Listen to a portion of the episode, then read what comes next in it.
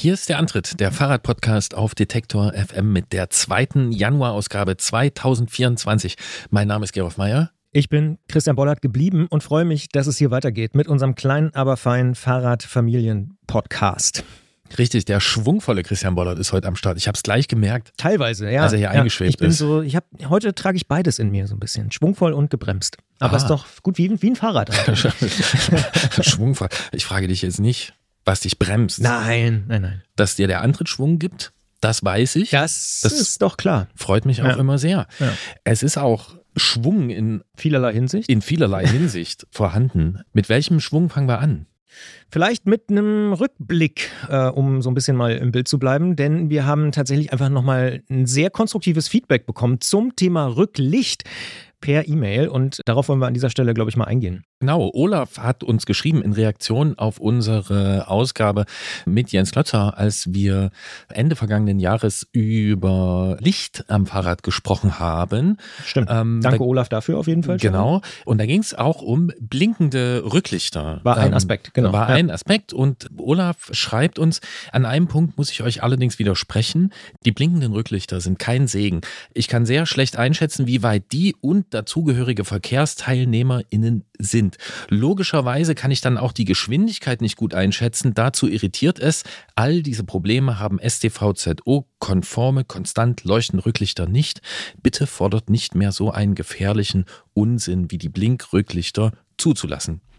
Abgesehen davon finde ich euren Podcast super. Das, ich, Das, das freut das- uns sehr. Ja. Vielleicht müssen wir da noch mal ein bisschen, ich sage, naja, klarstellen ist vielleicht auch das falsche Wort, aber wir fordern das ja tatsächlich gar nicht, oder? Oder forderst du das? Nee. Nee. Ich fordere das nicht. Ich weiß, dass das ein umstrittenes Thema ist. Ne? Und es gibt ja auch Gründe dafür, dass es in Deutschland nicht zugelassen ist. Es gibt diesen Begriff der Target Fixation, also der Zielfixierung. Ich habe ihn in letzter Zeit, habe ich ihn nicht mehr wahrgenommen, aber Was soll dieser Begriff? jetzt übertragen auf das Thema Fahrradbeleuchtung besagt er, dass wenn du ein blinkendes Objekt hast, dass das dazu führt, dass zum Beispiel jemand, der sich mit dem Pkw nähert und dann ist ein rotes blinkendes Licht, dass dieses quasi so als Zielmarkierung funktioniert. Und dass Ah, man okay. dann deswegen extra reinfährt.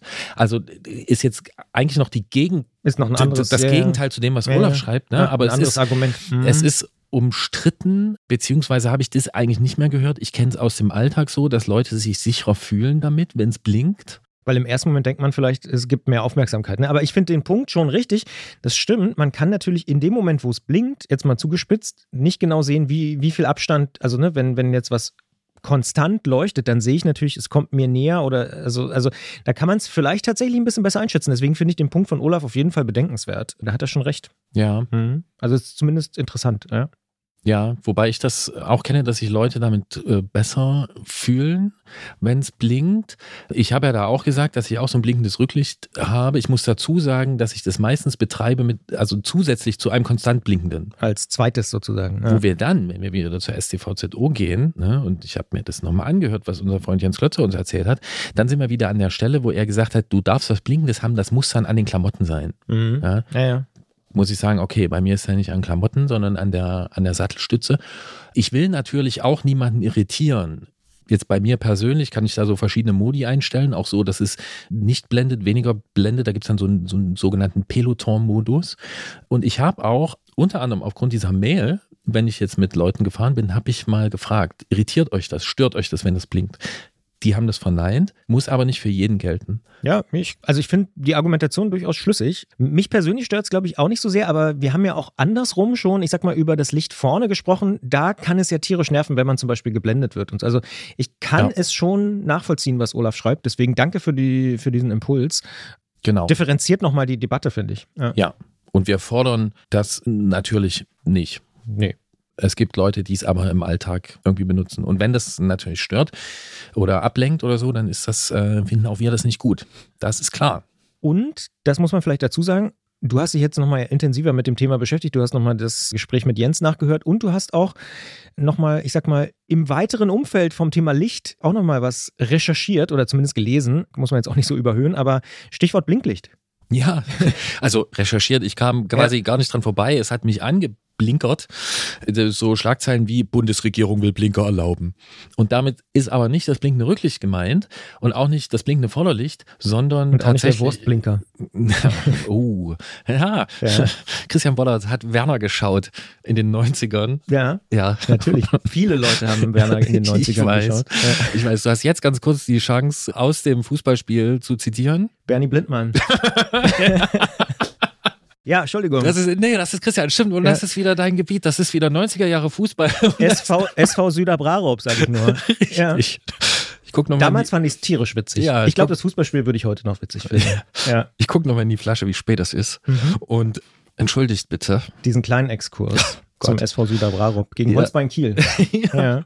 Genau. Kann, kannst du noch, Gerolf? Oder ich kann, ich kann auch Nee, ich an kann noch Stelle. und ich habe Ja. aber, weißt du, wie lange ich gebraucht habe? Also ich war damals ja noch kleiner, als ich jetzt bin, ähm, wie lange ich gebraucht habe, äh, um zu verstehen, dass, also den Hintergrund hinter Holzbein Kiel, Mhm.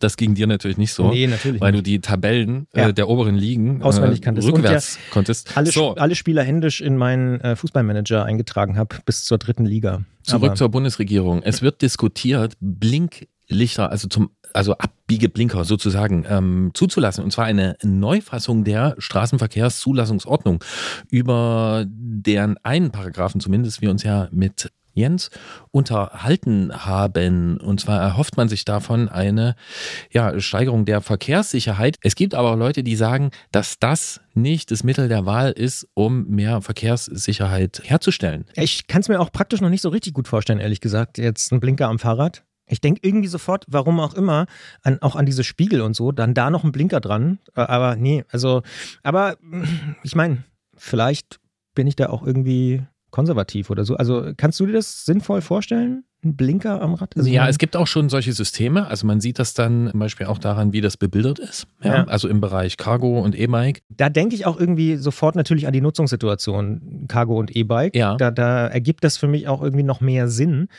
Aber ja. Es gibt auch äh, Helme natürlich, Mhm. äh, die so ausgestattet sind. Es gibt ab und zu auch die mal, dann links, rechts sozusagen. Ja, genau. Ab und zu Mhm. sieht man auch so Handschuhe oder so, wo dann das eingebaut ist auf irgendwelchen Sportmessen oder so. Mhm. Weiß ich gar nicht, ob es das schon zu kaufen gibt.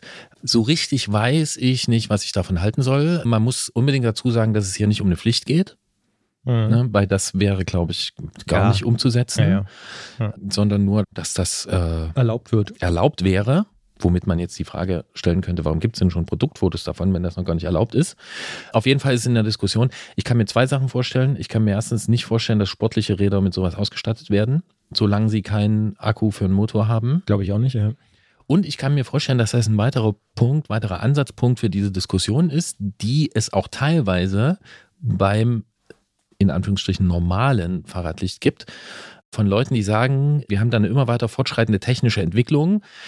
Warum soll ich die eigentlich mitgehen und warum falle ich denn quasi zurück, wenn alle anderen neben mir quasi aufblenden? Ich möchte nicht benachteiligt werden, nur weil ich diesen technischen, diese Entwicklung nicht mitgehe. Ja, und dass man hier dann quasi sagen könnte, okay, hoffentlich wird dann nicht von mir verlangt, dass ich mal lieber einen Blinker gehabt hätte. Ach Verstehst so. du, was ich Mhm. meine? Mhm. Die Diskussion gibt es ja auch beim Licht oft. Zum Ja. Beispiel auch gerade was das Blenden anbelangt. Insofern könnte ich mir vorstellen, dass das hier auch aufkommt. Ja, ist auf jeden Fall ein spannendes Thema, werden wir auch weiter beobachten, weil es ist ja auch noch nicht so ganz klar, ne? Es ist noch nicht äh, wirklich durch, durch. Nee, nee, es ist auch die Meldung, die widersprechen sich da ein bisschen, oder die einen sprechen von der Bundesregierung, die anderen sprechen vom Bundesrat. Und wir haben es jetzt nicht nochmal ganz fest abgeklopft, aber Wir ähm, werden es beobachten. Auf jeden Fall ist das Thema Blinken noch mehr am Start, als wir uns das gedacht haben, als wir Olafs Mail bekommen haben. Olaf hat noch was anderes geschrieben. Richtig, und da hat er auch vollkommen Damit recht. hat er total recht. Ja, und zwar hat er gesagt, äh, wie hat er gesagt? Achso, es stirbt jedes Mal ein Hundewelpe, wenn wir ausschließlich den Unterstützerinnen und Unterstützern bei Steady und bei Apple danken. Das ist natürlich vollkommen richtig und wir wollen Hundewelpen natürlich nicht gefährden. Er hat nämlich vollkommen recht. Es gibt ja auch noch andere Möglichkeiten, den Antritt zu unterstützen. Und ich weiß, und das auch sehr konkret, dass sehr, sehr viele Leute zum Beispiel einen Dauerauftrag eingerichtet haben. Auf unserer Seite detektor.fm slash danke findet man ja auch die Kontoverbindung, wo man uns einen Dauerauftrag äh, schicken kann. Da sind viele Leute dabei, die den Antritt unterstützen und man kann uns auch bei PayPal unterstützen. Also auch da kann man zum Beispiel so eine monatliche Zahlung einfach einrichten. Ist natürlich auch alles sehr, sehr hilfreich und schön und überhaupt nicht weniger wert als die Unterstützung bei Steady oder Apple. Wir haben nur, und wahrscheinlich haben wir deswegen da so, eine, so ein Ungleichgewicht reingebracht, wir haben nur eben ausschließlich bei Steady und Apple die Möglichkeit, euch da eine Woche früher die Episode zu schicken, weil das geht schlecht, wenn uns jemand einen Dauerauftrag schickt oder einfach bei PayPal irgendwie jeden Monat eine Zahlung äh, aktiviert hat. Aber an sich sind diese Unterstützungsformen natürlich total gleichwertig. Also danke nochmal extra an dieser Stelle für alle, die uns bei PayPal oder per Dauerauftrag überweisen, denn das ist ohne Frage, da hat Olaf recht, mindestens genauso wichtig. Ja, und ich möchte noch ergänzen, dass er von einem ganz süßen Hundewelpen schreibt. So ein ganz süßer mit großen Augen. Ja, die wollen wir schon gar nicht gefährden. Ja, nee. ja Wer würde das wollen? Ja. Das können wir nicht wollen, das können wir auch nicht unterstützen. Nein, das müssen wir verhindern. Deswegen haben wir das hier erwähnt. Und sorry, Olaf, du hast es vollkommen richtig beobachtet. Da war ein Ungleichgewicht in die Podcast-Episoden gekommen. Und jetzt geht's weiter mit dieser Sendung für Fahrräder und Vierbeiner.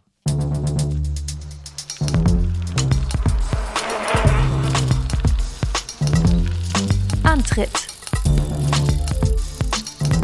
der Fahrradpodcast von Detektor FM.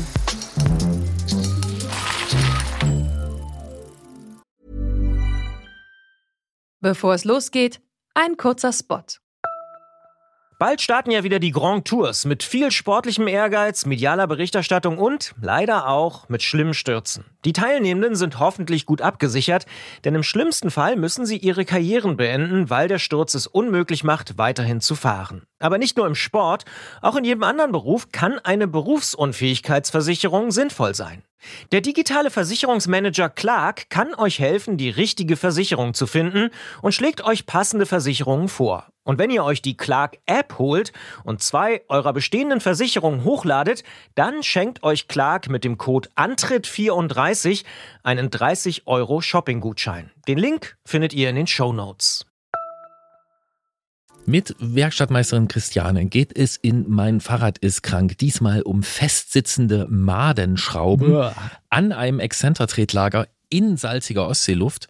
Wer kann da weghören? Ich kann es nicht. Viele andere sicher auch nicht. Und Christian auch nicht, denn der war nicht dabei bei der Aufnahme. Du bist sicher schon sehr gespannt. Äh, wie ein Flitzebogen könnte man auch sagen. Und mit Manuel gehen wir danach auf Ausfahrt des Monats, irgendwo zwischen Kassel und Dresden. Und ich lerne gleich noch, was eigentlich ein Longtail und ein Long John sind.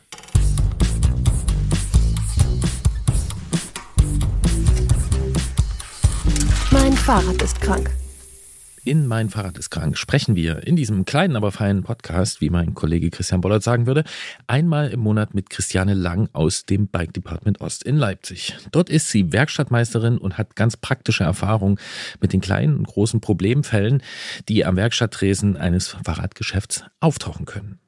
Normalerweise unterstützt uns Christian Bollert dabei. Der ist allerdings heute nicht da. Er ist aber auch nicht krank. Er ist einfach nicht im Studio. Aber wir haben uns vorgenommen, dass wir das auch ohne Christian schaffen. Stimmt, Christiane? Hallo. Vorgenommen haben wir uns das. Das kriegen wir auch so hin. Bist du gut ins neue Jahr gekommen? Oh ja, doch, ganz toll. Das ist so lange her schon wieder, oder? Ähm, je nachdem. Je nachdem. Was war denn da? Naja, so ein kleines Feuerwerk und so für Kind und Kegel. Die Hühner haben das überlebt, stressmäßig? Äh, die haben ja schon geschlafen oder waren eingesperrt hinter ihrem äh, Schutzdings da und sie haben sich nicht bemerkbar gemacht und am nächsten Tag gab es wieder vier Eier. Wunderbar. Das nehmen wir als Zeichen ihrer weiterreichenden Zuverlässigkeit. Ihrer Zuverlässigkeit, genau. vier zuverlässige Hühner. Das ist doch was. Der Radweg ist noch nicht aufgetaucht, oder? Nee, der Radweg, den, den wir uns da so wünschen am Ort, ist äh, nee, einfach nicht, äh, noch nicht da. Okay, du sagst uns bitte Bescheid, wenn das passiert ist. Erstmal sprechen wir aber hier im Rahmen von Mein Fahrrad ist krank über eine festsitzende Madenschraube, mit der Christoph so seine Probleme hat. Er hat uns auf Instagram geschrieben. Mein Tumbleweed Bikes Prospector ist krank. Ich habe es viel unter widrigen Bedingungen im Winter und am Ostseestrand bewegt. Nun gibt es diverse Korrosionsschäden. Eine Situation kann ich als ausgeprägter Selbstschrauber bisher nicht lösen. Das Exzenterlager in Klammern Rohloffrad wird durch zwei Matenschrauben fixiert.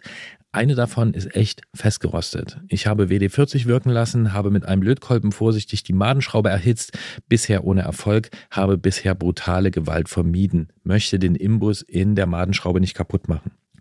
Ich habe die Idee, eine Schraube mit Sechskantkopf in die Madenschraube einzukleben und dann den besseren Kopf mit mehr Hebel nutzen zu können. Aber vielleicht hat ja Christiane eine bessere Idee.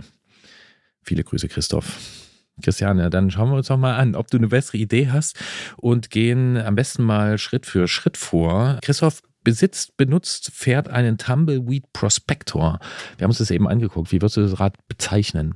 Naja, das ist so ein Gravel-Reise, so die eierlegende Wollmilchsau unter den Fahrrädern. Ja, oder so, ja, oder so Stargabel Mountainbike, ne? Mit einem Haufen Anlötern. Genau, eigentlich ein schöner, schlanker Stahlrahmen. Genau. Ja, und jetzt hat dieser Prospektor ein durch zwei Madenschrauben fixiertes Exzenterlager und Christoph weist uns auch noch darauf hin, dass es ein Rohlaufrad ist. Was bedeutet das für Leute, die das nicht vor Augen haben? Rohlaufrad bedeutet, ich habe vorne ein Kettenblatt, hinten ein Ritzel und dazwischen eine Kette, die natürlich auf eine gewisse Spannung gebracht werden muss. Und das kann man auf verschiedene Arten eben machen. Und hier mit Exzenter-Tretlager. Das heißt, ich kurbel sozusagen das Tretlager in einem extra Kreis hin und her oder einmal um sich selbst. Nein, äh, jedenfalls kann ich auf die Art und Weise die Kette spannen, indem ich das Tretlager selbst in einem größeren Kreis nach vorne, nach unten, nach hinten und so weiter setzen kann und dann eben die richtige Kettenspannung hinbekomme. Ja, und Rohloff ist diese berühmte 14-Gang-Nabenschaltung. Ne? Also ja. die Gänge sitzen in der Narbe. Und was machen jetzt diese Madenschrauben an dem Exzenterlager? Das Exzenterlager muss ja eben an der Stelle, wo die optimale Kettenspannung dann eben zustande gekommen ist, geklemmt werden. Und da gibt es auch verschiedene Modelle. Und in dem Fall sind es eben zwei Madenschrauben, die von außen durch den Rahmen in den Exzenter, in so einen Alublock eben rein pieksen, greifen und das Ganze da hoffentlich halten. Hm, das heißt, ich stelle die Kettenspannung ein, äh, drehe die Madenschrauben da rein. Das sind also zwei kleine Schrauben, die das so punktieren. Punktieren, ne? ja, das ist gut. So gut vielleicht gesagt. kann man mhm. das so sagen. Ja, vielen Dank. Und ähm, jetzt ist aber, ach so, und dass sie das tun, ist wichtig, ne, weil sich sonst wieder diese Kettenspannung verstellen kann. Dann kann die Kette abfallen und so. Ja, so. nicht nur das, es kann ja dann auch noch von links nach rechts wandern, dieses, dieser Exzenter. Genau, also ja. der muss eben schon ja. richtig fixiert sein. Also diese zwei Madenschrauben sind sehr wichtig dafür, dass der Antrieb gut funktioniert. Jetzt ist eine dieser beiden Madenschrauben festgerostet. Was passiert, wenn das passiert? Was bedeutet das? Äh, naja, ich kann keine andere Kettenspannung einstellen. Ich kann das nicht an einer anderen Position äh, klemmen oder fixieren. Und das heißt, ich fahre dann irgendwann, weil so eine Kette lenkt sich auch dann, wenn ich die Gänge nicht wechsle, im Sinne von Ritzelwechseln hinten oder vorne Kettenblätter, sondern die Kette immer nur in einer Flucht bewegt wird. Auch dann lenkt sich natürlich eine Kette, also verschleißt. Und dann kann ich eben nicht nachspannen. Das heißt, mir wird die Kette irgendwann runterfallen und das Fahrrad wird unfahrbar sein. Ich muss also irgendwie diese Madenschraube wieder beweglich bekommen, um eben letztlich die Kette wieder ordentlich spannen zu können. Hm, handelt sich hier also schon um eine etwas schwerere Krankheit. Im Gegensatz zu so Schleifgeräuschen und so, die wir auch schon hatten, die können zwar nerven, aber die haben die Funktion des Rades dann noch nicht so behindert, wie das hier das Potenzial hat. Nun hast du gesagt, man muss sie irgendwie wieder in Bewegung bekommen. Christoph hat uns jetzt geschrieben, er hat die Schraube mit WD-40 eingesprüht und sie vorsichtig mit einem Lötkolben erhitzt, bisher aber ohne Erfolg. Was sagst du zu dieser Methode? Würden wir auch so machen. Also WD40 würden wir natürlich nicht nehmen. Alle, die hier zuhören, wissen, was wir nehmen würden. Also äh, jedenfalls auch ein Kriechöl und ein äh, mit rostlösenden Eigenschaften möglichst. Und so würden wir versuchen, die Schraube oder das Gewinde von außen zu behandeln, um die Schraube lösen zu können. Und dann würden wir, weil wir ja jetzt hier nicht Alu in Stahl haben, sondern äh, Stahl in Stahl, würden wir tatsächlich auch versuchen, mit Wärme so ein bisschen zu arbeiten. Darf ich nachfragen? Stahl in Stahl meint die Madenschraube in dem Gewinde? In, de, in dem Gewinde des okay. Stahlrahmens, mhm, ja. genau. Okay. Da würden wir dann mit einem Heißluftföhn wahrscheinlich etwas brutaler vorgehen. Das Wichtigste ist aber hier eben dieses, dieses Gleitmittel, was kriecht. Und ja, wenn das nicht funktioniert, dann on Kommen wir vielleicht noch dazu, was man dann machen könnte. ähm, jetzt hast du eben gesagt, WD40 würdet ihr nicht benutzen, weil. Na eher, also das ist ja häufig so eine Philosophiefrage, welches Kriechöl man benutzt. In dem Fall haben wir uns aber die Inhaltsstoffe von all diesen Kriechölen eben angeguckt und Ballistol ist immer noch das, was, das heißt, glaube ich, Universalöl von, von Ballistol ist äh, das, was am wenigsten gesundheitsschädlich ist. Das heißt, das könne man sogar trinken. Ja, das habe ich auch schon mal gehört. Aber, aber naja. Ja, also ihr bevorzugt einfach ein anderes Produkt an der Stelle. Genau, aber Ja. im Grunde ist es das Gleiche. Also es ist ganz egal, Ballistol, äh, Brunox, WD40, Caramba, lasst euch von eurer Nase leiten. Also bei WD40 und Caramba würde ich zum Beispiel auf die Art und Weise schon aussteigen. Ay caramba. Was sagst du zu der Ach so, Idee? nochmal, aber technisch funktioniert das genauso. Okay, ja. Also, Also ist keine Geschmacks-, sondern eine Geruchsfrage an der Stelle. ja, und doch irgendwie eine Geschmacksfrage dann Ja. deswegen. Ne? Ist ja, schön, aber wenn man da auch Ja. Auswahl hat. Mhm. Ähm, was sagst du zu der Idee, eine Schraube mit Sechskantkopf einzukleben, um dann einen größeren Hebel zu haben, um da also nochmal dem Werkzeug anzusetzen? Man muss überlegen, welche Seite von der Schraube man da jetzt einklebt. Natürlich, äh, wenn man von dieser Schraube den Sechskantkopf nimmt, also einen Inbusschlüssel quasi da reinsteckt und klebt und auf der anderen Seite dieser Sechskantschraube dann eben nochmal, sagen wir mal, zwei Muttern drauf kontert, und dann kann man da natürlich einen größeren Hebel ansetzen. Dann macht das tatsächlich Sinn. Es ist aber nichts anderes, als würde ich einen sehr gut passenden Inbusschlüssel dort anbringen. Und wenn ich den natürlich einklebe, habe ich auf jeden Fall mehr Halt, definitiv. Das Einkleben funktioniert hoffentlich. Das ist eine gute Idee. Ob man da jetzt den Sechskant einer Schraube einklebt oder einen Schlüssel, ist eigentlich egal, weil letztlich wird ja hinterher diese Verbindung wieder gelöst, zum Beispiel durch Hitze oder sowas. Jetzt haben wir bis jetzt ja äh, Maßnahmen besprochen, die Christoph schon probiert hat und die ihn nicht zum Erfolg geführt haben. Dann stellen wir jetzt mal die offene Frage. Also stellen wir uns vor, Christoph kommt mit seinem Prospektor zu dir an Werkstatttresen und sagt, bitte heile machen. Wie würdest du vorgehen? Ne, Wir arbeiten dann nicht mit Einkleben, sondern äh, wir fangen an zu zerstören, wenn wir alles andere schon ausprobiert haben. Ähm, aber das mit dem Einkleben, also wirklich, äh, wenn man vielleicht diese Madenschraube auch nochmal dann weiter benutzen möchte, gibt es natürlich auch günstig, einfach neu zu kaufen. Aber bei uns zu Hause würde das ausprobiert werden, das weiß ich ganz genau. Da ist Kleben gerade bei sowas so als Behelfsmittel übergangsweise. Ne? Da komme ich äh, bei meiner Familie gar nicht umhin. Das muss ich ausprobieren. Ist Und eine das hat auch sogenannte schon. Klebefamilie. Was Jedenfalls bei uns würde das Okay. mal ausprobiert werden. Ja. Und ich muss sagen, es ist auch schon viel auf die Art und Weise geschafft worden, was ich nicht habe kommen sehen. Also Ja. bevor wir jetzt weiterreden, muss ich nochmal sagen, bitte ausprobieren. Das ist eine gute Idee. ja, offensichtlich hat er das ja aber gemacht. Und du hast es. Ach, hat er gemacht? Nee, Ja, ja. nee, nee, er möchte es machen. Oder? Ach so, stimmt. Es war nur die, das war die Idee. Das war die Idee. Okay, also das soll er bitte ausprobieren. Trotzdem hast du jetzt ja hier schon geteasert, dass ihr im Laden, in der Werkstatt, eher auf Zerstörung setzen würdet. Weil Jetzt würde ich gerne wissen, was wird hier zerstört? Wobei ich auch, ne, das ist ja so eine, so eine Hin- und Herkopplung hier mit dem Radio und so. Ich kann mir fast vorstellen, dass bei der nächsten Schraube, ich glaube, nächstes Mal probiere ich das auch nochmal aus. Auch in der Werkstatt bei uns mit dem Kleben. Okay, Und dann kann ich vielleicht auch sagen, was für Kleber ich jetzt empfehlen würde oder sowas, weil darauf hat, könnten wir jetzt bisher noch nicht antworten. Also äh, bisher ähm, Ja. Ist dann das weitere Vorgehen. Äh, natürlich erstmal den Inmusschlüssel ansetzen und zwar einen möglichst noch nicht äh, ausgenudelten und versuchen die Schraube aufzumachen. Auf die Gefahr hin, dass der Schraubenkopf kaputt geht, also man drüber rutscht über die Schlüsselfläche und die Schlüsselfläche sozusagen rund wird. Als nächstes würde man dann einen noch nicht ganz passenden Torx einschlagen und sich also eine neue Schlüsselfläche äh, schmieden sozusagen und es nochmal versuchen. Sollte das nicht funktionieren und das zweimal nicht funktionieren, also nochmal dann wieder Inbusschlüssel, dann wieder Torx, das geht alles, auch wenn es, es geht fast so schnell, wie das jetzt hier erzählen. Dann würden wir versuchen, die Schraube weiter, also die, die Schlüsselfläche nach innen hin weiter aufzubohren. Erstmal mit einem kleinen, sagen wir mal, das ist, dürfte M6 oder M8 sein, was da an Gewinde drin ist. Das weiß ich jetzt gar nicht. Hast du das gesehen bei dem Rahmen, was die, was die da.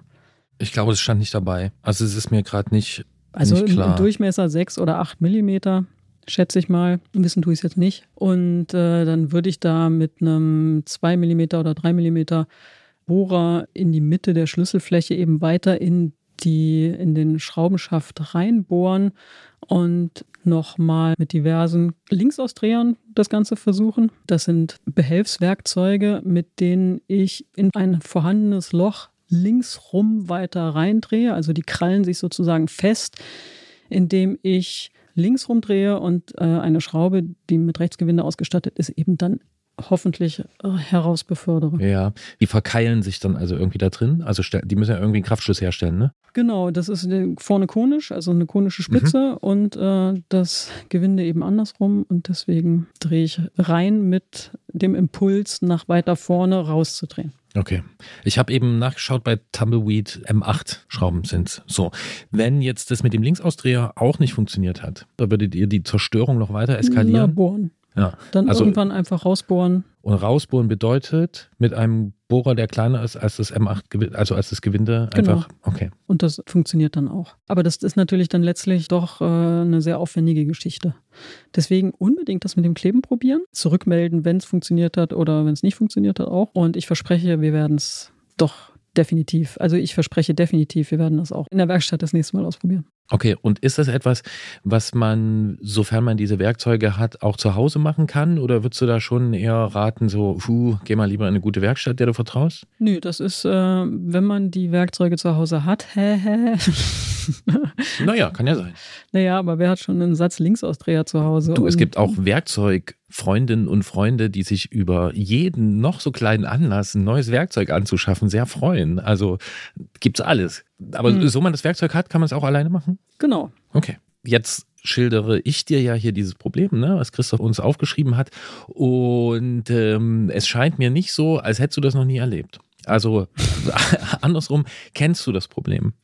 Das Ostsee-Problem oder das äh, Na, jetzt erstmal so dieses Excenter, ja, die, gerade diese Pinchbolt, also diese Madenschrauben, die von außen ein Exzenterlager klemmen und dass da dann irgendwas nicht mehr funktioniert. Kennst du das? Äh, also wir haben bisher das Glück, dass die Rahmenbauer, die mit Exzenter-Tretlagern arbeiten, bei uns andere Klemmmechanismen benutzen. Und insofern ganz, ganz wenig damit äh, zu tun gehabt. Also wir haben natürlich schon mit äh, festsitzenden Schrauben zu tun gehabt und so und äh, mussten die gleiche Methode anwenden, die ich jetzt beschrieben habe eben.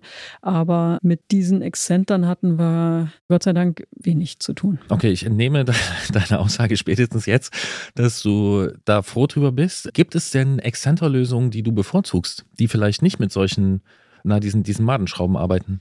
Ne, ich finde es schade. Wir haben es hier mit einem Stahlrahmen zu tun. Und gerade Stahlrahmen, da könnte man einfach unten zwei Sockel dran setzen. Die würde man ja auch gar nicht sehen. Der Rahmen würde weiterhin so schön aufgeräumt und schlank aussehen, wodurch ich dann einfach tatsächlich quasi wie ein Band den Rahmen um das Exzenter klemme. Also eine quer geschlitzte Tretlagerhülse, genau. die dann zusammengezogen wird. Genau. Okay, das würdest du bevorzugen. Das würde ich bevorzugen bei äh, Stahl auf jeden Fall. Ja. ja.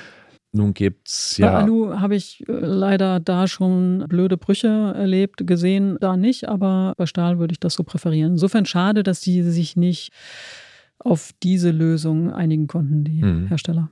Jetzt gibt es noch die dritte Lösung. Das sind so Exzenter, die aus zwei Teilen bestehen, die sich quasi ineinander verkeilen. Mhm. Also wo der, wo die beiden Exzenterteile konisch, konisch angefertigt sind, so genau. dass sie wie so ein Schlitten äh, ja. übereinander fahren und dadurch ja. äh, den, den Querschnitt vergrößern. Ja. Würdest du denen vertrauen? vertrauen. Also meine präferierte Lösung habe ich ja schon genannt. Mhm. Ähm, diese Lösung finde ich grundsätzlich besser, weil dann eben keine Madenschraube meinen Exzenter punktiert. Und auf die Art und Weise gibt es natürlich immer eine Zerstörungsspur auf meinem Exzenter. Das ist nicht schlimm grundsätzlich, aber ich habe dann irgendwann auch keine stufenlose Verstellmöglichkeit mehr, sondern habe ja immer wieder irgendwelche Löchelchen, wo mir das auch reinrutscht. Und das ja, schön ist das dann auch nicht mehr, wenn man das in der Hand hat. Ja, das heißt, wir können Christoph jetzt eigentlich auch sagen, Christoph, wenn du so genervt bist von diesem Problem, ne, und das ist jetzt ein großes Problem für dich,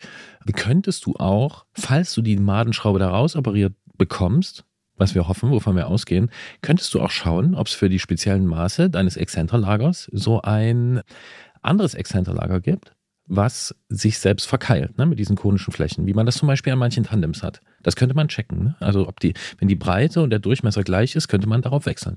Könnte man, klar, aber das scheint mir ein ganz hübscher Exzenter zu sein, der da drin ist. Äh, und irgendwie die Matenschraube da raus und dann Gewinde fetten ist jetzt, bevor ich mir da nochmal ein anderes Exzenter-Tretlager kaufen würde. Okay, das wäre auch meine nächste Frage gewesen. Wie kann man dem denn jetzt vorbeugen?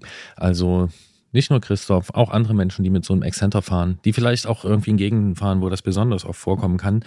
Was kann man machen, damit das nicht wieder passiert? Ja, fetten, fetten, fetten, fetten, fetten, fetten, fetten. Wie oft? Fetten, fetten, fetten, fetten, weil ich habe jetzt nicht mitgezählt. Okay, er- aber äh, so oft. Na, zweimal im Jahr mindestens. Du hast vorhin auch angedeutet, dass mal jemand irgendwie so Wir ein Rad in die Werkstatt Wir sind ja reingeschoben hier in hat. Leipzig, ne? Das Ja. ist ähm, zwar Flachland, aber irgendwie haben wir doch besonders einen Kunden im, im Laden, der warum auch immer zu uns kommt. Ich meine, wir freuen uns. Der fährt viele hundert Kilometer in der Woche die Ostsee hoch und runter oder von links nach rechts, je nachdem oder andersrum. Und das, das ist der Hammer. Also diese, diese Fahrräder, die der uns bringt, ist unglaublich, in welcher kurzen Zeit die also wirklich aussehen wie 150 Jahre alt nach einem halben Jahr. Ne? Was der alles zum Durchrosten gebracht hat, da, das, da schlackern einem die, äh, die Ohren. Und Was ist das, was ist das Verblüffendste? Tubus zum Beispiel. Ein Gepäckträger. Genau, Gepäckträger. Genau. Okay. Also Tubus-Gepäckträger habe ich schon angescheuert und alles Mögliche gesehen, aber durchgerostet habe ich die noch nicht erlebt. Wirklich nicht. Also da ist wirklich alles fest, ähm, was, was irgendwie vorher beweglich war an den Rädern. Das ist schon Wahnsinn. Kette natürlich und ja. Ja, das heißt die Ostsee ne? und wahlweise wahrscheinlich auch die Nordsee oder das Mittelmeer oder ein anderes, ja, ein nicht. Salzwasserkörper würde dafür sorgen, dass da deutlich schneller Dinge ja korrodieren, oxidieren und man dementsprechend schneller oder häufiger schmieren sollte. Ich bin ja demnächst am Mittelmeer, da gucke ich mal. Okay, das wird ein Auftrag. Das, das mache ich. Okay. Und jetzt würde ich gerne zum Abschluss, wenn wir schon mal bei diesem Thema sind, nochmal eine Stufe rauszoomen. Ja, wir reden ja hier letzten Endes über eine Mechanik, die irgendwie die Kette spannt. Und es gibt ja äh, verschiedene Arten, dies zu tun. Ne? Also es gibt Antriebe, da müssen wir das machen. Da haben wir keine Kettenschaltung, wo ein Schaltwerkskäfig die Kette spannt, sondern wir haben zum Beispiel eine Nabenschaltung. Und dann kann man entweder am Tretlager das spannen, so wie das hier ist, per Excenter. Man kann die Kettenspannung auch einstellen durch verschiebbare Ausfallenden, dass ich also hinten die Narbe verschiebe äh, sozusagen.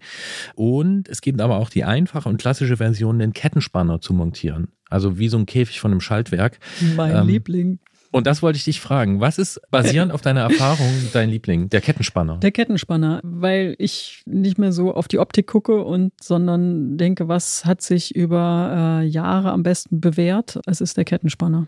Da gibt es natürlich auch verschiedene, aber der zuverlässigste Kettenspanner ist der, wie äh, der aufgebaut ist wie ein Schaltwerk und hinten am Schaltauge sitzt. ja. Leider. Und deine zweite Variante, würdest du die irgendwie ranken? Also Tretlager oder verschiebbares Ausfallende? Mm, Ja, nee, die sind, kann man nicht so richtig in der Reihenfolge bewerten. Also, ähm, Tretlager sieht natürlich viel geschlossener aus, also hübsch. Mhm. Ja? Das Na- Auge fährt mit. Das Auge fährt mit, genau. Nachteil durch das Verstellen des Exzenters, wenn man sich jetzt mal die Extreme oben und unten anguckt, in diesem Kreisbogen, dann hat man da drei Zentimeter, so circa geschätzt jetzt, an unterschiedlicher Höhe zwischen Tretlager und, und Sattel. Also man müsste dann eben jeweils drei Zentimeter nach oben oder drei Zentimeter nach unten. Und es gibt nicht einmal drei Zentimeter nach oben und einmal drei Zentimeter nach unten, sondern dazwischen eben auch alles Mögliche. Es verstellt sich natürlich auch unwesentlicher oder unwesentlicher im, im Spürbaren der Abstand nach vorne oder nach hinten und damit, äh, wie man mit dem äh, Knie halt über dem Tretlager tritt. Und das ist spürbar, Hm. wenn man das nicht kompensiert durch die Sattelhöhe zum Beispiel. Dann ist es ja so, dass ähm, wenn ich ganz unten bin mit dem Tretlager, dann habe ich natürlich auch eine andere Absenkung? eine andere? Absenkung. Genau, ich Ja. äh, muss dann natürlich ein bisschen mehr aufpassen, ob ich äh, mit der Kurbel aufsetze bei Kurvenfahrten oder sowas. Das ist anders. Ne? Und das ist spürbar anders. Natürlich muss man dann rasant genug fahren, damit das eben spürbar wird. Meine Mutter würde das jetzt mit ihrer Fahrweise nicht spüren, ja, aber Die fährt sehr clean, oder? Also die, die stellt die in Kurven die Kurbel immer so, dass sie überhaupt nicht aufsteigt. Die fährt sehr. au- aufrecht. Ach so, ja, gut. Ja. Die, die trägt das Nee, Fahrrad kann ja auch sein, dass Kurve. man drauf achtet, aber klar, Ja, ja, ne, das nee, verstellt sich nee, alles. mehr ja, so, ja, ja. ja, ist Ja. ja. schon Oma. Die beste natürlich, die es gibt auf der Welt. Ich kenne ich auch eine. Aber egal. ja, also wir haben so eine Geometrievorstellung, ne, und das ist, Genau. ist spürbar. Also genau, spürbar und da muss man eben gucken, was, Ja. was das, äh, es hat Auswirkungen und ob man damit klarkommt oder eben nicht. So, aber am Ästhetischen ist es einfach die Ja. schönste Lösung. Und die Sache mit den verstellbaren Ausfallenden, also hinten, ist halt so, dass sie äh, technisch etwas mehr äh, Begabung erfordert, die, die Kette zu spannen, indem man das Hinterrad dann eben zurücksetzt.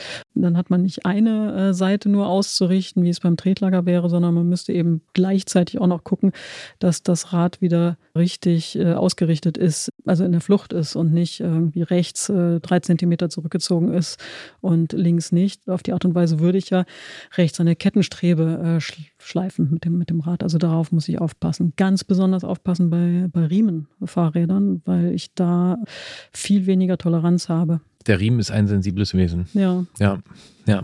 Aber wir sehen schon, beides schon auch komplizierte Lösungen. Ne? Auch bei dem verstellbaren Ausfallende handelt es sich um eine Geometrievorstellung. Gibt auch Leute, die das merken, wenn die Kettenstrebe länger oder kürzer wird. genau. Ich höre so raus, da kann man jetzt nicht wirklich einen Favoriten bei dir ausmachen. Favorit ist der klassische Kettenspanner. Ja, sieht nicht gut Ja. aus, aber funktioniert. Und dann hoffen wir, dass wir Christoph hier helfen konnten. Also erstmal, Christoph, bist du mit dem Einkleben und weiteren Versuchen da schon auf dem richtigen Weg. Weitere Möglichkeiten hat Christiane beschrieben und ich habe jetzt währenddessen nochmal nachgeschaut auf der Seite von Tumbleweed und weißt du, was ich festgestellt habe? Nee. Der Rahmen hat ein Schaltauge, Nee. trotz Exzentra. Das heißt, wenn die Madenschraube sich nicht bequemen mag oder Christoph keine Lust hat, das nochmal alles zu machen, Kettenspanner, ähm, Kette. Er kann immer noch einen Kettenspanner Mensch. montieren. Und das ist ja dann am Ende noch so die große SOS-Nachricht, wenn überhaupt nichts hilft. Ansonsten immer Und dann schön hätte fetten. man eben kein Exzenter-Tretlager mehr, um die Kette zu spannen, sondern um perfekt die, die Tretlagerhöhe ja, die Tretlager, anzupassen. ja. ne? Und ich würde es tief einstellen. Also wenn man die Ja. Madenschraube denn bewegt bekommt. wenn man, ja, Du genau. magst es tief, ja? In den meisten Fällen ja. Ich mag tiefe Tretlager. Man muss ein bisschen aufpassen wegen Aufsätzen und so, aber ich ja, ich, ich, also aufsetzen hasse ich. Also ist mir schon passiert. ja, man kann also ja ganz aufpassen, aber man sitzt ja, mehr im auf. Rad. Aufpassen. Ja, oder es gibt dann so ein paar, Ein du, komm, du hast neulich meine Kurbel gehabt, da waren schon diverse Einschläge. Egal, aber das ist doch schön. Also wir können sagen, Christoph, selbst wenn das mit der Schraube überhaupt nicht mehr geht, kannst du den Kettenspanner montieren. Wir hoffen, du kriegst es auch so hin und wir denken, dass du das auch schaffst. Ich sage, Christoph, vielen Dank für diese Krankheit, die du uns geschildert hast. Ich hoffe, wir konnten helfen und Christiane, vielen Dank, dass du... Ja, ich wollte auch noch mal Danke sagen für die Sache mit dem Einkleben, dass das in meinen Beruf übergegangen ist. Ah, dass du jetzt quasi diesen Anstoß dazu hast Natürlich, und wirst es... Ah, natürlich. siehst du? In den besten Fällen hilft der Podcast, dass sich die, Ja, die, die. Fahrradgehirne gegenseitig befruchten, Ja. bereichern. Gut. Ja, so geht es mir auch oft. Vielen Dank, gute Fahrt. Christian, du konntest aus Termingründen nicht anwesend sein bei diesem Gespräch. Das stimmt. Ganz richtig beobachtet von dir, Ich Georg. setze dich aber hiermit davon in Kenntnis, dass es unter anderem um eine Rohloff-Narbe geht. Und zwar um eine Rohloff Speed Hub. Was fällt dir dazu ein? Hast du Assoziationen? Ja, meine erste Assoziation ist tatsächlich Rohlaufnarbe. Ganz, ganz viele Leute feiern das total, ist aber so teuer wie ein Fahrrad. Fast. War früher jedenfalls immer so, dass man sich dachte, oh krass, du hast eine Rohlaufnarbe, die kostet ja nochmal genauso viel wie der Rahmen und der ganze Rest ungefähr. War mal so. Ist, glaube ich, mittlerweile auch wieder ein bisschen anders, weil alles ein bisschen teurer geworden ist. Aber hat schon so eine, ja, hat einfach so einen besonderen Ruf. Ne? Also Leute, die Rohloff-Narben fahren, haben oft eine besondere Begeisterung für diese Marke. Das ist, glaube ich, definitiv so. Und ich würde schon sagen, ah ja, Neudeutsch würde man wahrscheinlich Love Brand sagen, aber im Gegensatz zu vielen, vielen, vielen anderen Komponenten am Rad ist das so ein Ding, was echt raussticht. Also Mhm. was schon- so Identifikation Ja. schafft, ne? ja, ja. Ja. Also mit Shimano würde ich sagen, identifizieren sich nicht so viele Leute. Mag sicher auch damit was zu tun haben, dass es so eine spezifische Community ist und so weiter. Ich verbinde es übrigens lustigerweise auch vor allen Dingen viel mit Leuten, die besonders lange Strecken fahren. Also der Klassiker ist Fahrrad kaufen, Rohlaufnarbe rein, einmal um die Welt. Also jetzt Mhm. mal zugespitzt, ne? Ja. Aber so das, das ist so mein Bild von geht nie kaputt, äh, ist sch- schaltet immer geschmeidig und kannst auch durch die Wüste fahren. 1999 ist sie auf den Markt gekommen, also vor 25 Jahren, irgendwann in diesem Jahr. Ein rundes Jubiläum, ja. Krass. Ja, ist ein rundes Jubiläum, war ehemals für Mountainbikes gedacht, hat sich dann aber vor allen Dingen in diesem Reise-Alltagsbereich ähm, Ja. Vor allen Dingen durchgesetzt und ist in Details verändert worden seitdem. aber grundsätzlich nur in Details. Und grundsätzlich war ein wahnsinniger Paukenschlag. Also hat ganz viele Leute äh, fasziniert. Wahrscheinlich haben viele, die mal irgendwie auf einer Fahrradmesse waren, haben dieses Schnittmodell vor Augen. Ja, stimmt. Äh, hm, Habe ich auch so mit ich auch. blau, ja. rot ähm, ja. und so ja. und die Zahnräder. Jetzt, wo du sagst, ja. Mhm. Mhm. Weil das damals ein wahnsinniges Faszinosum war, wie man 14 Gänge, beziehungsweise du weißt es ja, zweimal sieben eigentlich, Klar. da reinpacken äh, kann. Und hat eine ganze Weile gedauert, bis äh, weitere Produkte nachgezogen sind. So in diesem äh, Nabenschaltungsmarkt ist jetzt in den letzten Jahren so ein bisschen mehr Musik drin gewesen. Das heißt, für dich ist es aber auch so eine Faszination gewesen, als das Ding rauskam. An sich ja. Ähm, Aber?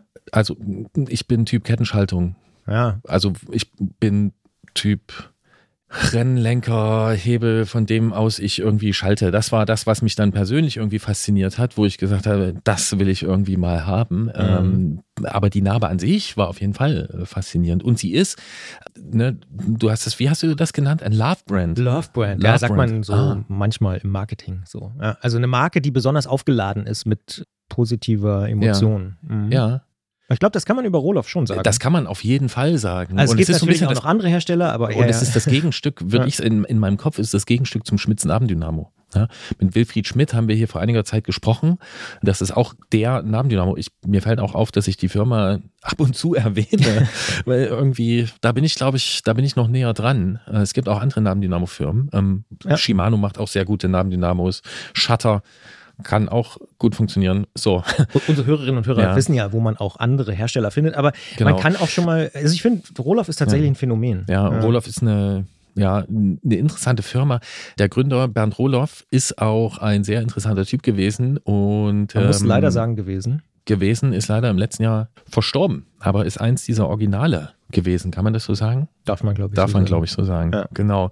Auf jeden Fall will es der Zufall, dass wir nun im Folgenden eine Ausfahrt des Monats abspielen, die wir hier vorher aufgezeichnet haben, in der es auch um eine Roloff-Narbe geht. Und was da genau passiert ist, irgendwo zwischen Dresden und Kassel. Das hört ihr jetzt. Genau. Wir hier beim Fahrradpodcast Antritt auf Detektor FM sammeln ja Fahrradgeschichten. Das wisst ihr. In der Ausfahrt des Monats sprechen wir einmal im Monat mit einer Person über ein Erlebnis, das sie oder er auf dem Rad gehabt hat. Egal, ob das jetzt eine Weltreise ist oder eine Trainingsfahrt, ob das vielleicht ein Sprintrekord auf der Bahn ist oder vielleicht auch eine Langsamfahrt im Park. Nehmt uns einfach ein Stück mit auf eure ganz persönlichen Ausfahrten. In dieser Ausgabe macht das Manuel aus Dresden, dessen Longtail eine unverhoffte Frischzellenkur bekommen hat, weswegen die folgende Ausfahrt ziemlich gut gewesen sein muss. Da müssen wir nachfragen und wollen mehr erfahren. Ich sage Hallo nach Dresden. Hallo Manuel. Hallo Gerolf, hallo Christian. Schön, dass das klappt. Manuel, du hast uns quasi eine mehrteilige Geschichte geschickt, bei der es gar nicht mal nur um das Fahren an sich geht. Aber auch. Aber Ja. auch. Und die Geschichte ist ziemlich interessant. Grundsätzlich sprechen wir wohl über, und damit zitiere ich dich, ein Longtail, das im Winter 21-22 in einer Hinterhofwerkstatt unter der Lötflamme entstanden ist. Und da müssen wir gleich zwei Dinge nachfragen. Und zwar, was ist ein Longtail und was ist da im Hinterhof passiert? Ein Longtail ist das äh, Konzept von Lastenrad, bei dem der Radstand verlängert wird, damit man einen längeren Gepäckträger hinter sich hat. Das sieht man öfter als Kindertransporter. Auf den Rädern sitzen dann hinten zwei Kinder hintereinander auf dem Gepäckträger. Und der Hinterhof? Genau, die Hinterhofwerkstatt, die betreibt Johannes mit ein paar anderen Leuten, der unter dem Namen Kabuff Cycles in Dresden Räder für Freunde baut oder mit Freunden baut und so ergab sich das bei mir. Als Freund äh, mit dem Wunsch, ein Longtail zu bauen, bin ich zu ihm gekommen und der war Feuer und Flamme für das Konzept. Und das heißt, ihr habt dann das Rad richtig so from scratch, wie man so sagt, gebaut. Also mit Rohren angefangen und komplett hingezimmert. Ja, äh, tatsächlich äh, fast vom Scratch. Es ist ein äh, Giant Boulder. Es ist, ist Ah, 90er Jahre Mountainbike Hardtail, das Steuerrohr, das Sattelrohr, Tretlager und Unterrohr sind geblieben. Der Rest musste der Flex weichen, selbstverständlich der ganze Hinterbau, aber auch das Oberrohr. Und wir haben das nach hinten verlängert. Und mein Wunsch, den ich unbedingt hatte an dem Rad, war, das im Stile eines Mixte-Rads aufzubauen. Das sind Damenrennräder aus den 90ern, die sich durch zwei schmale Oberrohre kennzeichnen. Und so ist das Rad auch aufgebaut mit zwei schmalen Oberrohren, die von vorne vom Steuerrohr bis hinten zum Ausfallende komplett durchgehen. Jetzt muss ich hier an dieser Stelle einen kleinen Service für alle Hörerinnen und Hörer machen. Gerolf grinst wie ein Honigkuchenpferd, deswegen würde er wahrscheinlich die nächste Frage auch nicht stellen. Aber ich stelle sie trotzdem. Wie zur Hölle bist du denn darauf gekommen, genau das zu machen mit diesem 90er-Rad? Das war Johannes Art der Arbeit, 90er Hardtails als Grundlage für allerlei Fahrzeuge zu verwenden. Darum kam das mit dem Giant Boulder zustande. Die Mixestreben ist konstruktionsbedingt für mich die beste und stabilste Lösung, so ein langes Rad zu bauen. Das heißt, das hast du dir selber überlegt Ja. oder? Genau, das äh, entstammt meinem Kopf. Und mein Rad ist Version 1. Johannes hat sich daraufhin gleich Versi- Version 2 für sich selber gebaut. Super gut. Also da entstehen Kleinserien zumindest im Kabuff. Die Mixe-Streben, weswegen ich vielleicht so grinse, ähm, hast du die gewählt, um quasi über die gesamte Länge da ein bisschen Verwindungssteifigkeit reinzubringen? Oder was ist die Idee dahinter? Haargenau und das Konzept ist vollkommen aufgegangen. Ah, und da müssen wir natürlich auch dazu sagen, dass ungefähr jedes Mixterad ja auch meistens ziemlich elegant aussieht, oder? Ist es bei dir auch so? Ja, ich bin verliebt in mein Rad. Vielleicht kannst du es mal beschreiben, oh, wer sich jetzt vielleicht das nicht so genau vorstellen kann. das Rad sieht vorne noch aus wie ein Mountainbike und dahinter haben wir in, wirklich sehr viel Gedankenexperimenten ein Konstruktionswirrwarr aus Dreiecken geschaffen, um den Gepäckträger abzustützen. Dreiecke sind immer das ideale Maß, um Lasten zu verteilen. Und jetzt Stand 21, 22 hat man das Giant noch vorne auf dem Hauptrahmen gesehen und der Rest rostete bis Oktober vor sich hin, unbehandelt. Na, was da passiert ist, da kommen wir noch dazu. Aber vielleicht erstmal noch vor der Behandlung, die es dann erfahren hat. Warum wolltest du ein Longtail haben? Hat das bei dir einen konkreten funktionalen Ansatz? Also hast du die zwei Kinder zum Beispiel, die du da hinten draufsetzen kannst? plus drei, zwei plus drei. Fünf Kinder. Ja, äh, drei biologische, zwei soziale. Ja, ich, ich habe die nötigen Kinder für den Transport. Das hat hauptsächlich den Sicherheitsaspekt im Long John, finde ich, im Stadtverkehr gefährlich. Bevor ich Kreuzungen einsehen kann, ist das Vorderrad auf der Straße und landet unter dem Auto. So würde das auch meine kostbare Ladung, die Kinder machen. Der Horrorszenario.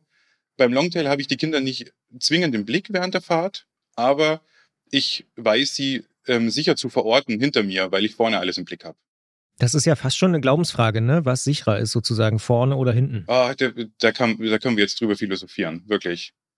Ja, aber wir können zumindest mal für die Leute, die mit diesen verschiedenen Long Darreichungsformen nicht so ganz vertraut sind, noch klären. Longtail haben wir schon gesagt. Long John ist dann Ladefläche vorn, ne? Also zum Beispiel wie das bekannte Bullet. Ja, das ist Darf wirklich ich, der ich, bekannteste erwähnen, Vertreter. Es gibt ja. auch noch andere Lastenräder, aber ja, ja. Genau. Okay, und äh, nutzt du es im Alltag auch für Kindertransport und so zur Kita, zur Schule oder was auch immer da ansteht? Das ist tatsächlich der häufigste Nutzungsgrund. Kinder irgendwo hin, weil es unkompliziert und schnell geht, wenn man die einfach mal eben aufs Rad setzt. Natürlich müssen die auch viel selber radeln. Verkehrserziehung ist das A und O. Aber manchmal möchte man die Kinder wie ins Auto einfach aufs Rad laden. Auto nutzen wir nicht, haben wir nicht. Also werden sie aufs Rad geladen und mal schnell irgendwo hingebracht, wo eben das Ziel ist. Der Wocheneinkauf war ganz häufig auch schon Thema mit dem Rad, weil ich sechs Ortliebtaschen dranhängen konnte. Und sieben Leute brauchen in der Woche viel zu essen. Wenn man da mal zum Biomarkt fährt, was man nicht täglich macht, dann werden die Taschen auch voll, tatsächlich. Und im Klischee kaufst du dann auch Müsli im Biomarkt? Ja, aus dem Glas. Natürlich, ja. Ich finde auch sechs Taschen, das klingt erstmal viel, ne? aber bei sieben Leuten, das ist ja nicht mal eine Tasche pro Person. nee, genau, also darum sage ich, die werden voll, zweifellos. ja ich versuche auch schon umzurechnen, 80 Prozent oder so. Aber ja, auf jeden Fall, ich finde trotzdem, sechs Taschen ans Fahrrad zu bekommen, ist erstmal eine ganz gute Leistung. Du hast schon so ein bisschen angeteasert. Im Herbst ist nochmal was passiert. Dein Longtail hat, ja, ich sag mal so ein unverhofftes Upgrade bekommen. Was ist denn da passiert? Darf ich einen kleinen Bogen machen? Na klar. die Bespoked, das ist eine Handmade-Fahrradmesse, die bisweilen ähm, über dem See in Großbritannien stattgefunden hat, kam dieses Jahr für mich, für viele unverhofft nach Dresden. Im Rahmen dieser Bespoked haben, hat sich Johannes von Kabuff, der Radfelix aus Dresden und die Dresdner Pulverei zusammengetan und haben gedacht, hey, wir machen mal einen Stand. Und ich wurde von Johannes gefragt, du kannst doch ein bisschen zeichnen. Könntest du nicht für unseren Standhintergrund etwas zeichnen? Ich habe zugestimmt, habe dann erst im Verlauf erfahren, dass es äh, drei Meter mal zwei Meter fünfzig waren. Also das war ein längeres Projekt. Ich habe den Hintergrund gezeichnet und diese Bespoke hat unheimlich zusammengeschweißt nochmal. Und dabei wurden wir von der Firma Rohloff, die auch einen Stand auf der Bespoke hatte, angesprochen mit dem Hintergrund, dass sie Ausstellungsräder für ihren Stand auf der nächsten Messe, dem International Cargo Bike Festival, suchten und ob wir nicht Lust hätten, ein Fahrrad dort auszustellen. Mein Rad hatte bis dahin schon eine Nabenschaltung. Alle wussten, dass ich mit der Bandbreite der Nabenschaltung nicht zufrieden war. Deswegen wurde ich von Johannes gefragt, Mensch, willst du nicht eigentlich mal eine Rohloff einbauen? Also, wenn man das so im Freundeskreis fragt, unter Radenthusiasten, willst du nicht mal eine Rohloff einbauen, wird einem jeder antworten, ja, das will ich schon, aber kann ich das dann bezahlen? So habe ich auch zuerst geantwortet, er kam erst dann um die Ecke mit der ganzen Idee, die dahinter steckt. Also wollte ich jetzt eine Rohloff einbauen, weil ich wollte, dass das Rad nach Amsterdam fährt. Diese fixe Idee, Adrenalin geschwängert auf der, auf der Bespoke, wo gerade ein Stand war, musste einfach sein. So kam es jetzt dazu. Gerolf und Jens waren ja übrigens auch auf der Bespoke, ne? Habe ich ja. gelesen. Also wenn ihr einen Stand wahrgenommen habt mit einem schwarz-weißen handgezeichneten Rückwand, markant war das ähm, Malerrad, das nur brüniert und klar gepulvert war. Ja, ich versuche mich gerade zu erinnern. Jetzt ist das optische als, Gedächtnis von ja, Gerolf gefragt. Und, und, aber, und ja. als erstes kam mir natürlich die Frage in den Kopf, diesen drei mal zwei Meter oder noch größer Hintergrund, hast du den mit dem Longtail transportiert? nee, das wäre gut. Das wäre auch zu Okay. Ja. Zu, zu, konstruiert. ähm, naja, hätte ja sein können. Ja, hätte sein können. Okay, ja. aber so In weit, Taschen. Ja. so weit, wie wir es jetzt verstehen, wurde dir also gesagt, dir, wenn du uns dein schönes umgebautes Giant, Mixte Giant äh, zur Verfügung stellst, dann können wir dir dort eine Rohloff reinzimmern und ich entnehme dem Kontext jetzt, die war dann ziemlich günstig, oder? Die Rohloff musste ich bezahlen. Nein, die war nicht, die war nicht so ziemlich günstig. ja, okay. Okay, das heißt, okay, du musstest die bezahlen ja. und äh, man hat dir dann aber irgendwie ein Angebot gemacht, genau. damit ja. das Rad dann auf dem Cargo Bike Festival steht. Der Standplatz war sehr günstig, sodass man das äh, Angebot nicht abschlagen konnte. Ah, okay. Genau, für mich, so. für mich stand dahinter eine Wahnsinnsgeschichte. Also dieses Rad, das so ein rostiges Dasein befristet, wird grundüberholt und steht dann in Amsterdam. Und für die anderen war das einfach ein Rat von mir. Rohler will ein Rat von mir ausstellen. Das ist natürlich schon, ja, kann ich mir vorstellen, dass ein das ähm, freut. Und nun sind wir ja hier, also neben dem, dass es eine sehr spannende und wendungsreiche Geschichte ist, sind wir ja trotzdem in der Ausfahrt des Monats. Und ich weiß ja auch, dass es bei dir, bei dieser Geschichte auch konkret um eine Ausfahrt geht. Ja. Na? Wo hat die stattgefunden? Die hat ihren Beginn genommen im Rohler Firmengebäude in Fuldatal, Eringshausen. Ich musste nach der Messe in Amsterdam das Rad wieder abholen und das habe ich bei Rohloff in der Firmenzentrale abgeholt. Da bin ich mit dem Zug hingefahren, Deutschland-Ticket sei Dank, sehr günstig. Habe dann auf meiner Zugverbindung gemerkt bei der Hinfahrt, dass der letzte von drei Zügen nur eine Station ist. Und da kam schon bei der Hinfahrt, wurde das Handy gezückt, Navigations-App meiner Wahl, die fixe Idee, Mensch, diese eine Station, die könntest du doch sofort zurückradeln. Lass den Zug sausen, setz dich aufs Rad. Ich habe noch, ich habe seit dem Umbau noch nie draufgesessen, noch keinen Meter bin ich gefahren. Dass sich das dann ergab, dass die diese Strecke von Fuldatal-Iringshausen nach Hannover-Schmünden im Fuldatal verlief, auf dem Fuldatal-Radweg, der wirklich herrlich war. Ich ein Grinsen hatte, so breit bis ans andere Flussufer, niemand vorbei konnte. Das Wetter regnerisch nass kalt war bei gerade mal zwei Grad. Aber das Herrlich. hat überhaupt nicht gestört. Das ist ganz spannend. Du beschreibst es auch in deiner Mail als magischen Moment. Ja. Warum war das magisch? Also das Grinsen hast du schon erwähnt. Ja, tatsächlich habe ich in, in dem Moment, wo ich das erste Mal auf das Rad gestiegen bin und damit gefahren bin, das war nicht bloß ein Rad. Ich habe diese Wochen davor das ganze Herzblut, das alle Menschen drumherum, die das Rad zum Rollen gebracht haben, da reingesteckt haben, gespürt. Also das das war, klingt vielleicht etwas esoterisch, das war energetisierend. Ich war so euphorisch in dem Moment, weil ich die ganze Kraft, die ganze, der ganze Ideenreichtum und der Wille, der in das Rad gesteckt wurde, gespürt habe bei meiner ersten Ausfahrt. Das hat mich mitgerissen. Ich finde das schon ein bisschen nachvollziehbar, ne? wenn man so viel Arbeit da reingesteckt hat. Also ich glaube, es ist immer was anderes, ob man jetzt ein Rad aus dem Karton oder aus dem Laden holt oder ob man selbst dann so wie du irgendwie mit einem 90er-Jahre-Rahmen anfängt und dann am Ende sowas rauskommt und auch noch so eine Geschichte dranhängt. Du hast ja auch vorhin schon angedeutet, es war vorher eine andere Namenschaltung drin, dann wurde die Roloff eingebaut. Was reizt dich so an der Roloff-Name konkret? Ich will oder ich brauche eigentlich keine 14 Gänge. Ich schalte immer ganz viele Gänge auf einmal, aber die Bandbreite, also ich habe, ich glaube, 536 Prozent oder 526 Prozent Gangbreite, das entspricht etwas mehr als einer aktuellen 1x12 Schaltung, das ist unfassbar. Das, also ich bin vorher keine Rohloff gefahren, ich habe das ins Blaue hineingemacht, weil ich viele kenne, die Rohloff fahren und total begeistert sind und ich kann das nur teilen. Vom ersten Gang, mit dem ich mit diesem Rad auch noch irrwitzige Berge hochkomme, bis zum 14. Gang, bei dem ich bei, wahrscheinlich waren es so 37 bis 40 kmh, die ich auf dem Tacho hatte, äh, noch mittreten konnte. Unfassbar. So eine Bandbreite habe ich an keinem anderen Rad. Und am Lastenrad macht die erst recht Sinn. Und vielleicht schließt sich da dann ja auch der Kreis zum Beginn der Geschichte. Du transportierst ja Lasten, also du hast fünf Kinder zur Auswahl, die du da draufsetzen kannst, sechs Fahrradtaschen. Eventuell wohnst du ja auch in Dresden, irgendwo ein Stück auf dem Berg oder so, dass du dann diese, dieses Gangspektrum auch brauchst dafür? Das brauche ich hier definitiv. Im Elbtal rollt sich's wunderbar, aber sobald man das verlassen muss, möchte, ist es unabdingbar, mit Lasten eine ordentliche Gangschaltung zu haben. Ich nehme an, du wohnst auf dem Weißen Hirsch natürlich auch. Nein, ich wohne im Elbtal, da habe ich Glück, aber ich muss häufig nicht auf dem Weißen Hirsch, sondern Richtung Klotsche. Ja. Jetzt klingt das danach, dass du wirklich das Fahrrad schon vorher ziemlich in dein Herz geschlossen hast, aber jetzt danach noch mehr. Ne? Es hat ja auch eine Lackierung bekommen und ich glaube noch andere Teile. Äh, wir fragen normalerweise in der Ausfahrt des Monats immer so nach dem schönsten Moment. Das ist eventuell an der Stelle jetzt hier besonders schwierig oder kannst ja, du oder den hier benennen? im Tal, ne? oder? Das mit dem Grinsen so breit bis zur anderen Flussseite? Ja, also wenn es direkt um die Ausfahrt geht, war der schönste Moment, als ich von einem Berg, man musste über einen Berg fahren und als ich von diesem Berg ins Fuldatal reingerollt bin, in dieses schöne Tal und dort meine erste Ausfahrt genießen konnte, das war im Rahmen der Ausfahrt der schönste Moment. Der schönste Moment mit dem Fahrrad war tatsächlich, als meine Freundin es das erste Mal sehen konnte.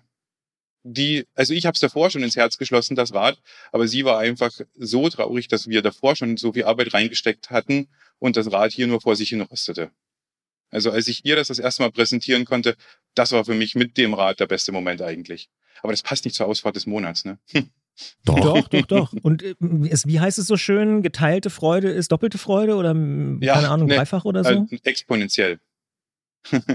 Das ist, und das ist die beste Freude, die sogenannte exponentielle Freude. Die Kids, was haben die gesagt? Fanden die das etwa auch noch cool? Naja, äh, Wollen wir nicht zu viel verlangen. okay, der, hier endet die Aufnahme. Nein, nein, nein. Ich sag mal, der Papa hatte schon von Anfang an die Idee, dass das Rad einen Regenbogenverlauf hat. Von vorne dunkelrot bis hinten dunkelblau und einen violetten Korb. Das ist in der heutigen Jugend etwas zu bunt. Umstritten. Etwas zu bunt, ja. Also ein, ein schlichtes Schwarz hätte es auch getan, wurde mir gesagt. Okay, es sind eher so äh, Designpuristen, deine Kinder. Ja, genau. Ja. Gold, Goldelemente wären okay gewesen. Aber es ist ah, mehr okay. Silber dran. Ah, na, vielleicht ändert sich das ja auch noch. Ne? Kinder werden ja auch älter und so. Ja. Aber ja, es klingt nach einer sehr, sehr guten Geschichte. Und ich, ich bin jetzt mal so indiskret. Als du ins Fuldatal reingefahren bist, hattest du da Gänsehaut? Ja. Ja. Also auch jetzt tatsächlich gerade wieder, wenn ich, wenn ich nochmal an den Moment denke. Ich hatte wirklich Gänsehaut. Ich habe, glaube ich, also ich, da kann ich mich nicht mehr ganz genau dran erinnern, aber ich glaube, ich habe äh, gejubelt und ähm, Freudenrufe auf dem Fahrrad. Gott sei Dank war bei dem Wetter niemand unterwegs. Das ja, könnte man jetzt zynisch sagen, bei zwei Grad kein Wunder, dass du Gänsehaut hattest, aber. ja, ja. Und siehst du, Christian, deswegen habe ich nämlich vorhin gegrinst. Ich glaube, du hast gesagt, wie ein Honigkuchenpferd, ja. weil ich das geahnt habe, dass in so einem 90er Jahre Giant trotzdem das Potenzial für Gänsehaut und breites Grinsen drinsteht. Ja. Auch bei zwei Grad. Und jubeln. Und jubeln. Das klingt nach einer ziemlich guten Ausfahrt eines ziemlich praktischen Rades, was sich auch in seiner Existenz schon ziemlich gewandelt hat. Faszinierend. Vielen Dank, Manuel, dass du uns äh, diese Ausfahrt geschildert hast. Und darf ich hier an der Stelle nochmal Props geben für den Firmennamen Kabuff Cycles? Ja. Klar. Ja. Finde ich auch, ähm, runde das Ganze noch schön ab. Ähm, wir wünschen dir gute Fahrt mit dem Rad, euch allen. Ja, vielen ähm, Dank. Und Genau. Danke, dass du uns das erzählt hast. Danke, dass ich das mit euch teilen durfte. Sehr gern. Diese Ausfahrt mit Manuel war das praktische Beispiel dafür, welche Faszination eine Rohloff-Narbe ausüben kann. Es soll auch andere Narben geben, Haben wir die gesagt. das eventuell Ja. können, aber ich glaube, Es ist schon eine besondere Beziehung, würde ich mal sagen. Ja. genau. Und wir können noch ergänzen, dass der Antritt auch mal beim Cargo Bike Festival zu Gast gewesen ist. Und zwar war das 2015. Du warst Vor da. ganz langer Zeit. Ja. Ganz am Anfang bin ich da mal hingefahren nach, und jetzt hoffe ich, ich spreche es richtig aus, Nijmegen. Ist das richtig? Ja, ziemlich. Ich würde sagen, oh, nagel mich jetzt nicht fest, ich würde sagen Nijmegen, weil man das N oft hinten nicht mitspricht, aber das ist auch Okay. ganz dünnes Eis. Also, aber Nij ist Ja, schon du, richtig. bist, du bist ja Fachmann dafür, ja, oder? ja teilweise. Du hast also, dort Zeit, Teile deines Lebens, ein paar Monate, ja. naja, ja. Ja, hast du stimmt. dort verbracht. Ja. Aber Nij ist richtig, also Nijmegen, würde ich sagen. Mhm. Genau, da kann man noch, wer ganz tief in den Archiven wühlen will, ähm, kann da auch noch reinhören. Ähm, Soll ja Leute geben, die den Antritt von vorne bis hinten durchhören als Projekt. Also habe ich neulich erst wieder eine E-Mail bekommen, wo jemand gesagt hat, dass er uns jetzt entdeckt hat und jetzt alle alten Folgen nochmal nachhört. Das ist natürlich auch spannend. Wie hat er geschrieben, es ist für ihn auch eine, eine Zeitreise sozusagen. Weil klar, er ist sozusagen, also wir begleiten ja diese Fahrradkultur jetzt seit fast neun Jahren, wenn ich Ja. mich nicht verrechnet habe. dem ist so. Ne, dem ist so und äh, dementsprechend ist es, ja, sind schon ein paar Zeitläufte entstanden in der Zeit. Das Wort hast du in der letzten Ausgabe schon angeführt. Ja, ich werde jetzt das ein bisschen. Zeitläufe, ja, da, da, das ist immer was. Da habe ich mich, also die ersten fünf Male, als ich das gelesen habe, habe ich mich immer gewundert, sag mal, warum verschreiben die sich immer an der Stelle? Ja, es ist schon korrekt. So, das ist, ja, ganz, Ja. Da, jetzt komm, woher kommt das? Weißt du das? Woher das Wort kommt? Nein, keine Ahnung, aber es hat natürlich so ein, damit möchte ich mich ein bisschen von dir absetzen und so ein bisschen. ein hochsprachlichen. Genau, so ein bisschen ähm, Anklang. Kulturelite möchte ich hier so ein Ja. bisschen raushängen lassen, einfach. Ja. Nee, das wollte ich dir gar nicht unterstellen.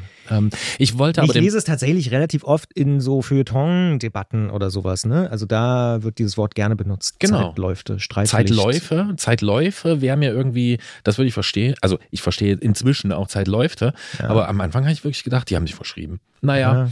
Ging mir mal mit Chutzpe so. ja, Da habe ich auch immer gedacht, was soll denn dieses Wort sein? Ja, Dann- man kann das ja nicht alles ähm, sofort, man muss ja irgendwie Ja, ja. ähm, Schritt für Schritt. Und ich würde sagen, wir machen eine Zeitreise nicht ganz an den Anfang, sondern nur eins zurück.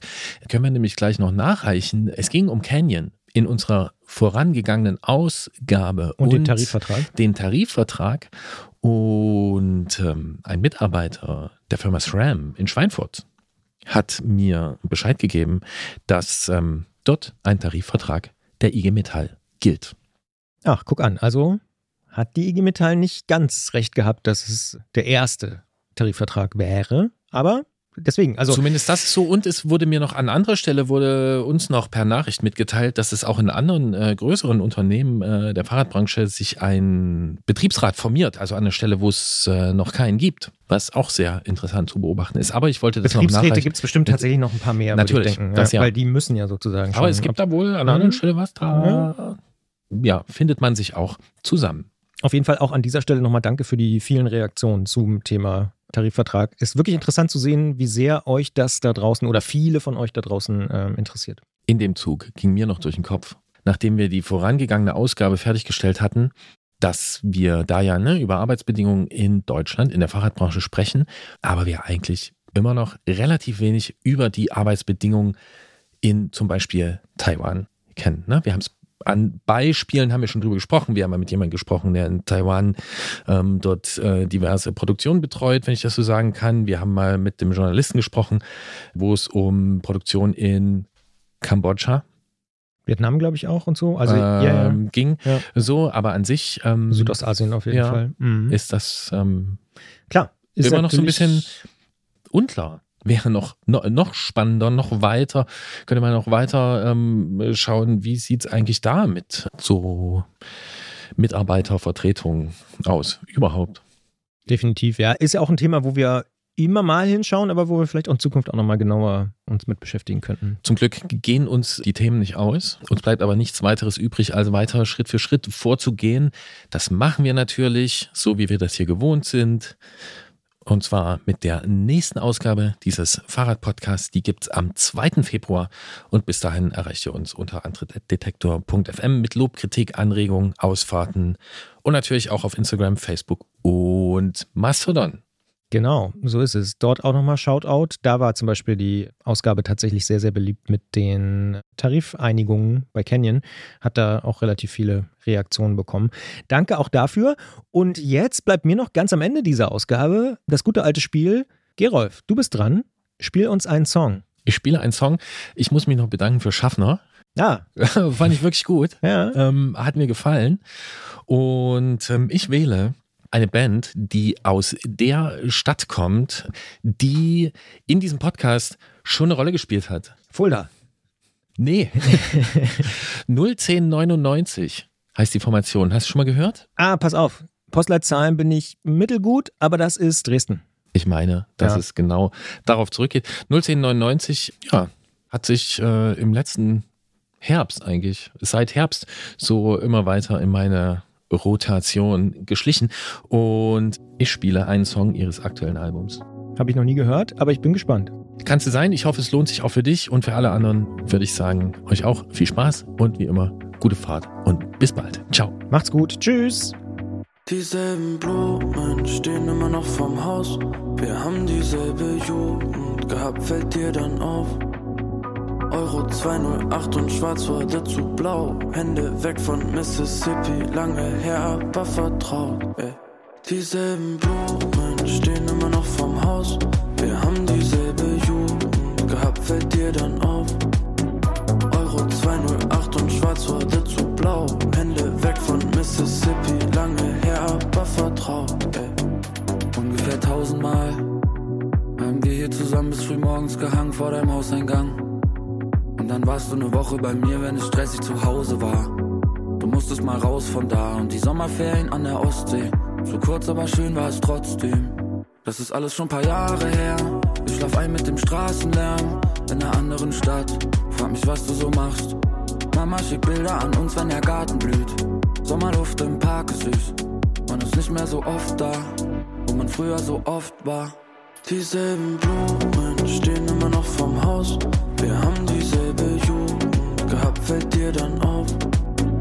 Euro 208 und schwarz wurde zu blau. Hände weg von Mississippi, lange her, aber vertraut. Ey. Du rufst an, fragst, bist du grad in der Stadt? Vor sieben Jahren bist du weggezogen über Nacht. Der Asphalt warm und die Luft ist klar. Ich will dich sehen, hab nicht lang nachgedacht. Schwarz zu blau auf der Box, hören immer noch dasselbe Lied. Das heißt, schmeckt gleich, nur dass heute der Preis ein anderer ist. Schaust mir in die Augen und sagst, dass es mit mir anders ist. Und du weißt nicht, wohin damit. Je ne sais non plus que l'incertitude. Pas grave, mais Dieselben Blumen stehen immer noch vorm Haus. Wir haben dieselbe Jugend gehabt, fällt dir dann auf. Euro 208 und schwarz wurde zu blau. Hände weg von Mississippi, lange her, aber vertraut. Ey. Dieselben